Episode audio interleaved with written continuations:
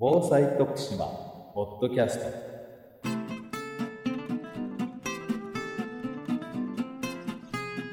徳島県がお届けする防災徳島ポッドキャスト。今週も防災や危機管理に関するさまざまな話題についてゲストの方をお迎えしてお話を伺います。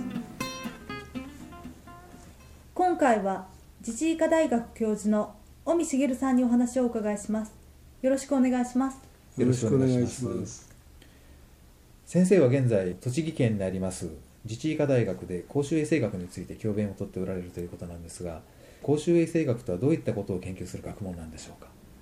そうですね、公衆衛生学といって、まあ、それを定義を言ってもなかなか一般の人にはい。ピンとこないかと思うので、まあ、公衆衛生学と、まあ、普通のお医者さんがやってる臨床医学ですね、はい。と比較したら少し分かりやすいと思うんで、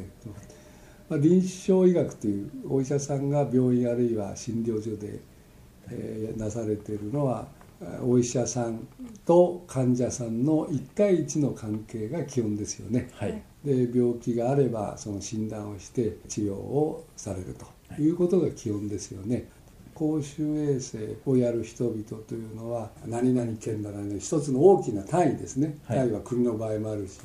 地域の場合そういうまあ大きな社会全体のグループ全体を対象にしてはい。でまあ臨床医学が治療というものに重きを置くのに比べて公衆衛生学というのは治療的な側面もあるけどもそれよりももっと大事なのは病気の原因を取ったり病気にならないの予防、まあ、ワクチンなんかそうですね、はい。そういうものを、まあ、社会全体としてやるというところが違いがありますね。それからもう一つの違いは臨床医学の人は患者さんとお医者さんの関係がまあ中心だけども公衆衛生の場合には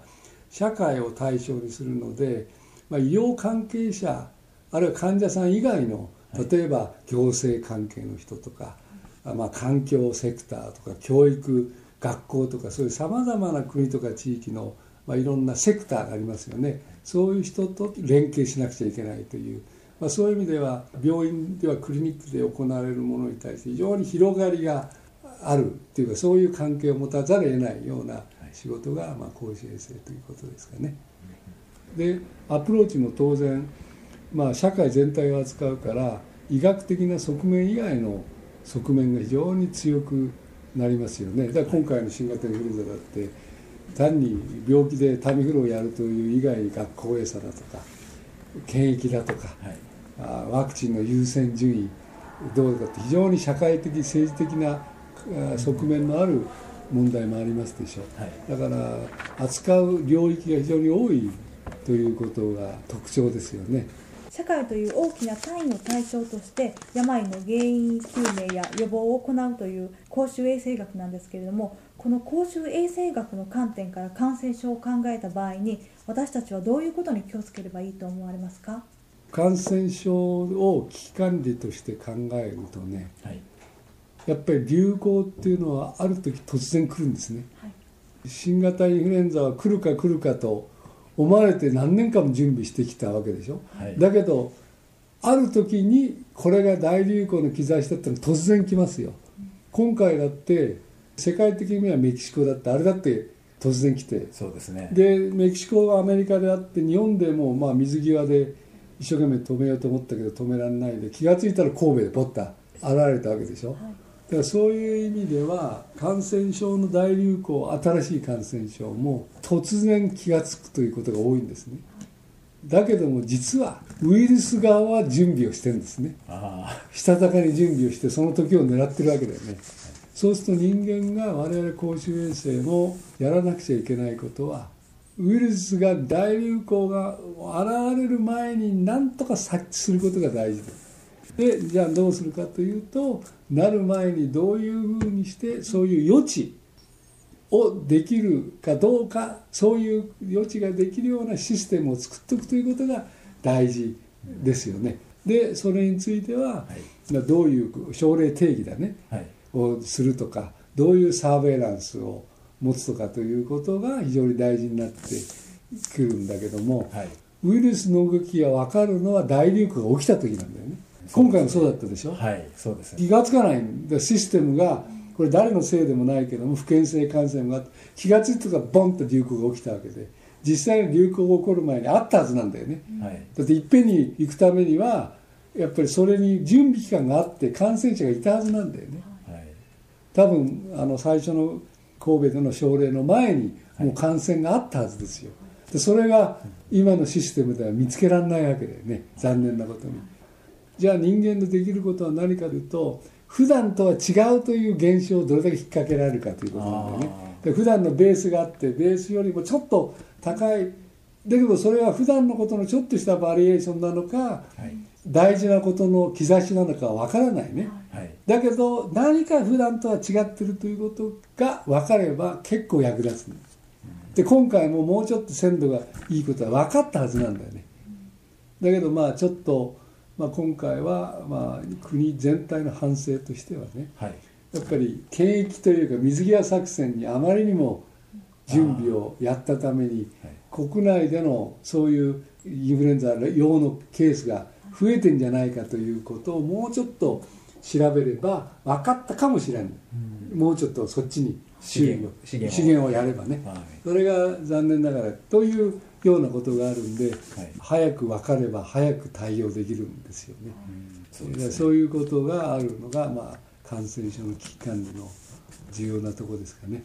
今日本国内でもそうなんですが新型インフルエンザがかなり流行ってます、国内でもかなり4月5月あたりは混乱がありましたけれどもこの録音しているのは12月中旬なんですが、えー今現在では少し落ち着いてきたような感じに見えておりますけれども、えー先生からご覧になってその今の日本国内のですねその対応の状況っていうのはどういうふうにうん、あのねいわゆる定点での観測という意味では少し下火になったとはい。いう感じがありますがこれが完全に下火になるというふうに言うのはまだ時期尚早ですね、なぜかというと感染は若い人たちを中心にかなり感染がいった。はい。だからかなり若い人たちはかなり感染した。もうすでにね。はい。だからもうそそれ以上広がらないというところは多分そうだと思うんですけど、だけどもう少し上の年代ね、はい。中年とかっていう人にまだ行ってないですよ、だけどそこへの感染が行く可能性があるから、うんあのーそこはちょっとわからないですね。うんだけど今のところはまあ中年以上の人はあまり重篤化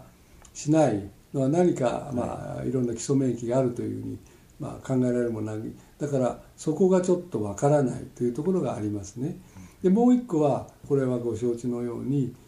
ウイルスっていうのはずっと人間の中にずっといるとどんどんどんどんより適応のしやすいように変化をしてるからはい。これでまた新しい型に、ね、なって、えーまあ、第2波みたいなのがゴンとくることもあり得るんで、まあ、そういうことでまだいわゆる中年大人ですよね、はい。人たちの感染っていうのはまだまだ少ないですから、そこにまた行く可能性があるしそれからウイルスがまあ変化するということもあるんで、まあ、普通の常識で考えれば、はい。まあ、今年の暮れぐらいまではあの最低えー側ではあれですよね。そのうち今度ワクチンがねだんだん打ってくるということもあるから、そういう状況じゃないでしょうか今はね。特に新しい感染症の場合には万能薬はないんですね。で今回だってそうですよね。ワクチンができたのはもう感染が始まってからですよね。はい。そうですよね。そうですよね。感染の初期にはワクチンないわけですから。だからワクチンは有効ですけどもワクチンがあれば全て万能薬ということはないですよね。でそれからタミフルもそうですね。タリも効くけども万能ではない、タミフルやっても脳症で亡くなった人もいますよね。はい。でそういう意味ではもうこういう新しい感染症になったらもう総力戦しかないんですね、それは一つは、はい。まあ、医療の問題でそのタミフルを上げるとか、はい。ワクチンをやるということそれまあそういう、まあ、やや医療的なことですよね、はい。それともう一つは個人、まあ、い。患者さんになる前の個人のいわゆるいろんな努力がありますよね、はい。えーまあ、手を洗うってこと。うんなんていうのは大事なことですよね、はい。それと同時に、まあ、医療以外の問題でその例えばさっき言った学校閉鎖だとか公衆衛生だこういうそれぞれが総力戦でやるしかないんで1個が万能薬だったら苦労しないんですね。そうですみんながみそうそういう3つのあれをみんなが頑張ってやるとそれぞれが責任を果たすということが大事なんでで実は日本は、まあ、いろんな課題はあるけれども地方も頑張ってますね。保健師さんの人保健所地方自治体医療関係者が頑張ってるおかげでね死亡者ももう100人を超えましたけども出てるけども外国に比べたら少ないですよ。それはなぜかというとさっき今言った3つのことがかなりの割合でできてる。つまり個人の手を洗うとかっていうことと。それからタミフルなんかがまだワクチンの効果はまだちょっと早いですけどタミフルがいってる。これかなりの感染者のかなりのパーセントにいってる。ということが分かって。それからあの学校閉鎖等のそのいわゆる古典的ですけど19世紀的な古典的な方法ですけどもこれが非常に大事なんこれを何というか人権問題だとか学校の教育とかそういう問題とね、ちょっと抵触するからなかなか難しいけどもこういう危機の時にはこうした19世紀的なことがこれからも大事なんですね。日本がまあ他の国に比べて死亡者が少ないのはその3つで。で特に学校閉鎖なんてをやったことによって地域っていうか中年以降への感染の域が少なかったんですよ。今のところ、うん、これが間違いなく効いてる。最初学校で始まったから学校はしょうがないですよね、はい、学校からの外に学校から地域への感染の伝播がまああの遅れたということが日本全体の死亡率の低いことの一つの原因であることとまだ最終的な結論は出せませんけどね、はい、その可能性がかなりあると私は思ってます、だからそういうことが大事なんです。それぞれが、はい、先生にはもう少しお話を伺いたいと思いますので次回もよろしくお願いします。今週の防災徳島ポッドキャストいかがでしたでしょうか？この番組は徳島県のポータルサイト安心徳島と iTunes ストアからお送りしています今年も1年お聴きくださりどうもありがとうございました。新年は1月11日月曜日午前9時の配信スタートとなります。またお聴きください。それでは皆さん良いお年を。